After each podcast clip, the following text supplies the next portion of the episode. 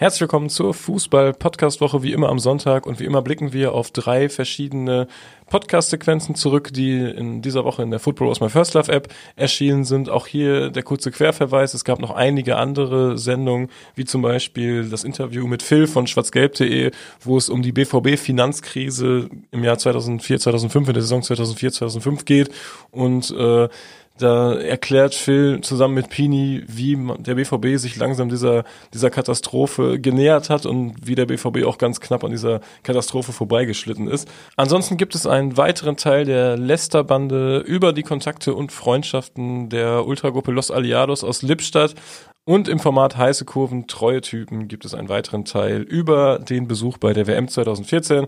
Da geht es diesmal um die utopischen Preise für das Spiel Deutschland gegen Frankreich und wie es die Jungs trotzdem ins Stadion geschafft haben. Wir machen hier heute den Anfang mit der Fußball-Weltreise. Die gibt's immer noch und die wird es auch noch länger geben. Wir sind nämlich gerade mal in Bangladesch. Nils ist Groundhopper, hat 178 Länderpunkte und erzählt uns alphabetisch von seinen Länderpunkten und diesmal geht es nach Bangladesch äh, im Rahmen einer siebenwöchigen Asien Tour und ich würde sagen, da hören wir einmal ganz kurz rein. Mit rumfahren und Leute auf dem Dach oben drauf und hängen aus den Fenstern und Türen.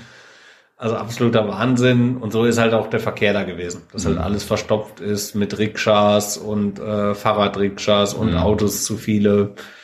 Und ja, dann bin ich in eine Stadt gefahren erstmal und habe mir in der Nähe vom Hauptbahnhof, wo auch äh, beide Stadien, die in Dakar sind, in dem Viertel sind, irgendeine billige Unterkunft genommen und bin mhm. dann erstmal schlafen gegangen. Mhm. ja, warum nicht? ja, krass. Und äh, wenn man das so ab und zu hört von Indien und so, da ist eigentlich immer der Tipp, einfach gar nichts essen oder so. Bisschen übertrieben formuliert. Ja, würde ich nicht so sagen. Also gerade in Indien war ich auch schon mehrfach und auch echt lange mhm. und mag das Essen auch gerne. Mhm. Aber man muss halt aufpassen, dass man sich nicht den Magen verdirbt. Mhm. Also ich bin auch schon krank geworden, richtig. Ähm, in Dhaka beim ersten Mal habe ich aber irgendwie gar nichts Vernünftiges zu essen gefunden. Mhm. Ich war halt auch nicht lange da, also nur den nächsten Tag und dann am dritten Tag ging es schon nach Indien weiter. Da habe ich tatsächlich bei KFC gegessen, was mhm. ich eigentlich so gar nicht mag. Also mhm. ich esse eh nicht gern Fast Food, wenn dann überhaupt mal Burger King esse ich vielleicht mhm. drei, vier Mal im Jahr oder McDonalds, wenn sein muss, wenn es mal schnell gehen muss. Ah, KFC mag ich überhaupt nicht eigentlich. Mhm. Aber das ist da halt so der Marktführer in den muslimischen Ländern in Asien. Und äh, ja, habe ich in Dhaka da gespeist. Ich weiß aber noch auf der Fahrt nach Indien dann anschließend hat der Bus halt gehalten zu so einer Rast. Und da habe ich mir so ein Fischcurry gegönnt für vielleicht ein Euro oder ein Euro mhm. 50 und das hat mega geil geschmeckt. Mhm. Also man muss es scharf mögen, generell mhm. in Bangladesch wie auch in Indien. Aber jetzt zu sagen, am besten gar nichts essen, das ist, mhm. äh, nee, ist eine falsche, falsche Herangehensweise. Ja, ist auch Weil es echt mega formuliert. Nee, es gibt aber Hopper, die das machen. Also ich mhm. kenne Leute, die wirklich so in Indien unterwegs waren. Mhm. Aber weiß ich nicht. Also für, für mich gehört Essen auch immer ein bisschen zur Landeskultur dazu sogar. Und äh, ja, gerade diese Variante oder so indisch mag ich halt auch sehr gerne. Mhm. Also. das strahlt er hier. Auf jeden Fall. Und äh, hast du da beim Fußball auch gestrahlt oder wie, wie war das? Ja, beim Fußball habe ich auch gestrahlt. Äh, erstmal überhaupt aus dem Grund, dass der Länderpunkt geklappt hat. Mhm. Das ist ja in so Ländern, gerade wenn eine Ligaspieler ansteuert, immer so ein bisschen Lotterie, ob es dann auch wirklich so stattfindet und alles.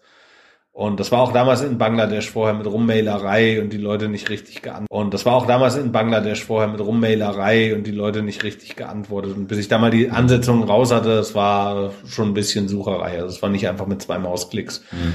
Ja, und da hatte ich halt nach der Übernachtung am nächsten Tag sogar dann das Vergnügen, Doppler machen zu können. Und zwar war um 13 Uhr ein Zweitligaspiel im Mostafa Kamal Stadium. Mhm. Das ist direkt am Hauptbahnhof an den Bahnschienen kennen die meisten Hopper, glaube ich, gar nicht. Das war eigentlich ein super Teil. das war eine kurze Sequenz aus Bangladesch. Generell ist diese ganze Reihe sehr lohnenswert. Also ich höre da regelmäßig rein. Da sind auch schon Länder dabei wie Argentinien. Das ist ein dreiteiliges Interview, was richtig, richtig gut geworden ist. Aber auch so Kracher wie Angola, amerikanisch Samoa. Also da sind auf jeden Fall ist dafür jeden, der sich irgendwie für Groundhopping und Reisen interessiert, äh, was passendes dabei, würde ich mal behaupten. Wir machen weiter mit äh, Fußball MML, den bekannten Podcast von Mickey Beisenherz, Mike Nöcker und Lukas Vogelsang. Dort werden Woche für Woche Fußballthemen humorvoll aufgearbeitet und äh, da hören wir doch auch einmal kurz rein. Dazwischen gab es keine Ausfälle mehr. Er, ist, er hat nicht mehr vor der Realschule geparkt. Es gab keine Wendlereien. Es ist alles soweit voll auf den Fußball fokussiert und konzentriert und im Jahr 2021 ist das ein sehr sach- und fachkundiger Fußballexperte, der zwar Zeit seines Lebens immer bis zum gewissen Grad für unsere Generation hier der Treppenwitz bleiben wird. Sobald man Lothar Matthäus sagt, äh, wird gelacht.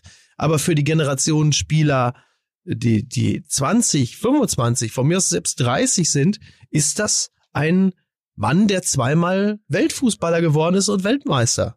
Und man muss auch sagen, das Tagebuch, und da zitiere ich nochmal die Süddeutsche Zeitung, die damals geschrieben hat, der Kapitän versenkt sich mit seinem eigenen Logbuch. Also ja. dieses, dieses Tagebuch, was ihm ja wirklich lange, lange, lange nachgehangen hat, ist auch schon 24 Jahre Glitzmann, her. die Drecksau, Glitzmann und, hat mich, sonst bin ich Europameister auch noch geworden. Glitzmann. Und irgendwie hat er es geschafft, dass ihm heute nicht dieser Stempel Kult anhaftet. Weil damit bist du ja weg. Also er ist aus anderen Gründen, er ist aus anderen Gründen Paria, eine Persona non grata beim DFB, glaube ich nach wie vor, ja. aber halt nicht mehr des, also er ist halt nicht Kult, also er ist nicht komplett, er ist nicht im Privatfernsehen komplett gelandet, dass man sagt, das ist jetzt nur noch die Fernsehfigur. Er hat sich als Experte schon so etabliert, dass man auch hinhört, wenn er über Fußball spricht. Und trotzdem würde ich aber sagen, dass er beim DFB nicht wohl gelitten ist und dass dieses alte Ding, solange ich hier Präsident bin oder solange ich hier etwas zu sagen habe, wird er nicht mehr Greenkeeper im neuen, wird er nicht mal Greenkeeper im neuen Stadion. Das gilt, glaube ich, auch in abgewandelter Form für jemanden wie Fritz Keller. Ich glaube nicht, dass Fritz Keller sich da hinsetzt und sagt, so, ähm, oder äh, oder sonst jemand beim DFB und sagt, so, dann holen wir jetzt mal den Lodder. Ich glaube, dann, dafür ist es immer noch eben zu viel negativ besetzt, eben durch die Figur Lothar Matthäus. Das ist schon geblieben. Also grundsätzlich beim DFB nicht wohl gelitten zu sein, ist ja eigentlich schon mal erstmal eine gute Voraussetzung, um es dann zu machen. Ähm, und ansonsten finde ich die Personalie Lothar Matthäus ehrlicherweise total nachvollziehbar, weil ich äh, aus den gerade von euch beiden auch beschriebenen äh, Gründen, ich bin, ich bin äh, wirklich über die Jahre und über seine Arbeit bei Sky äh, totaler Ma Lothar Matthäus-Fan geworden. Äh, unabhängig davon, dass ich ihn damals als Spieler schon immer mochte, aber ähm, der ist einfach analytisch ist das das Beste irgendwie, was du medial in Deutschland haben kannst. Und offensichtlich ist es ja so, ähm, dass äh, ja auch viele ihm zur Seite gesprungen sind und gesagt haben, also fachlich gibt es gibt es kaum einen besseren als Lothar. Und ich glaube, wenn man davon ausgeht, dass es Ralf Rangnick nicht wird und äh, Jürgen Klopp auch nicht wird, ähm, finde ich ehrlicherweise finde ich die Personalie Lothar Matthäus finde ich spannend. Ich habe noch eine andere Idee.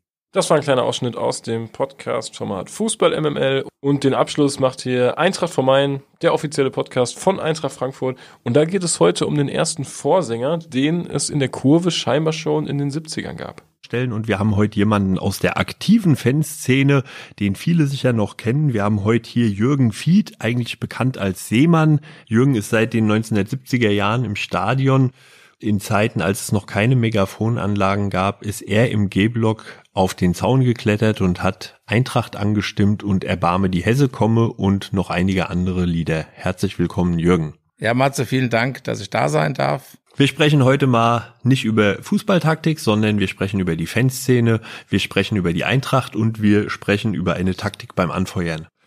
Ich gehe mal von aus, dass ihr alle den Podcast schon abonniert habt. Wenn ihr das noch nicht gemacht habt, dann der Hinweis wieder, abonniert diesen Podcast. Wir fangen jetzt gleich an mit der Fanszene. Seemann, damit die Leute das einschätzen können, gerade die jungen Zuhörer, was bist du für ein Jahrgang? Wie alt bist du? Ich bin 62er Jahrgang, also 58 Jahre. 58 Jahre alt. Wie neidisch blickst du heute auf die Anstimmer in den Stadien? Wenn man sich das heute anschaut, die haben ja eine richtige Infrastruktur. Es gibt Podeste, es gibt Geländer. Ich weiß gar nicht, ob sie noch einen Getränkehalter vielleicht dran haben. Ein Megafon haben sie. Du bist damals auf einen Wellenbrecher gegangen. Ein Kumpel hat dich festgehalten. Du hast angestimmt und wahrscheinlich bist du danach umgekippt. Also ich wurde von damals, ein Wellenbrecher ja doch sehr hoch war, also gefühlt 1,20 Meter. Da hast du da drauf gestanden und damals zu dieser Zeit waren Cowboy-Stiefel in. Also wir hatten alle Cowboy-Stiefel an und dann hast du mit Cowboy-Stiefel auf diesem Wellenbrecher gestanden. Einer hat dir die Hand gehalten und zwei haben dich an den Füßen gehalten. Das ist wirklich nicht runterfällst von dem Ding her. Also das war schon etwas schwieriger als heute, ja. Aber ich bin nicht neidisch, sondern die Zeit hat sich natürlich weiterentwickelt. Ich finde es eigentlich gut. Die Stimmung ist besser. Das ist gar keine Frage. Zu meiner Zeit wurden ja ganz wenige Lieder nur gesungen. Es gab auch wenige Lieder. Das war mehr Hardcore-Anstimmen. Also eine Eintracht, solche Dinge mehr, ja. Wenn das heute doch der Singsang doch einen Großteil auch ausmacht, ne. Übrigens immer wieder ein Kritikpunkt, dass bei Spielen, wo es eng steht, dass die Leute dann sagen, auch in meinem Freundeskreis, jetzt muss doch mal ein Eintracht kommen, jetzt muss doch mal ein Eintracht kommen und dann kommt ein Schalala. Aber tatsächlich damals gab es sehr viel Eintracht-Anfeuerung. Ich weiß noch, äh, gute Atmosphäre im Stadion war, wenn das Eintracht laut kam und die Gegentribüne und die Kurve mitgemacht haben oder wenn es rhythmisches Klatschen gab. Das war in den 80er Jahren tolle Atmosphäre, ja. Das ist ja heute bisschen das Problem. Gerade wenn neue Lieder gesungen werden, die kennen die Leute auf der Haupttribüne in der anderen Kurve halt gar nicht so. Also da musst du schon nah dran sein, um diese Lieder überhaupt auch zu kennen. Ja, und alle, alle Strophen auch, ja. Das finde ich auch ein bisschen manchmal in manchen Situationen, wo ich mir das nicht wünsche, dass ein Singsang stattfindet. Also ich war ein paar Mal schon so sauer, ich habe dann versucht, per Handy einen Martin oder den Dino anzurufen und sagen, ihr müsst, ihr müsst es mal anders machen, der Situation. Gerade in Sachen Spielsituationen, wo es drauf ankommt. Ja. Ja, das war damals etwas besser, fand ich, ja. Aber Gesamtstimmung ist natürlich klar jetzt wesentlich mehr. Deswegen brauchen sie auch die neuen, neuen Sachen halt Megafon und Boxen und was weiß ich was alles noch. Auch Anfeuerung erfordert eine Taktik. Da können wir sicher nachher auch nochmal drüber sprechen. Das war die Fußball-Podcast-Woche. Heute am Sonntag ist auch der neue Profcast erschienen. Julia und der Professor sprechen über die schmutzigsten Orte, die sie im Rahmen ihrer Groundhopping-Tour besucht haben. Hört da auch gerne rein und wir hören uns hier nächste Woche wieder.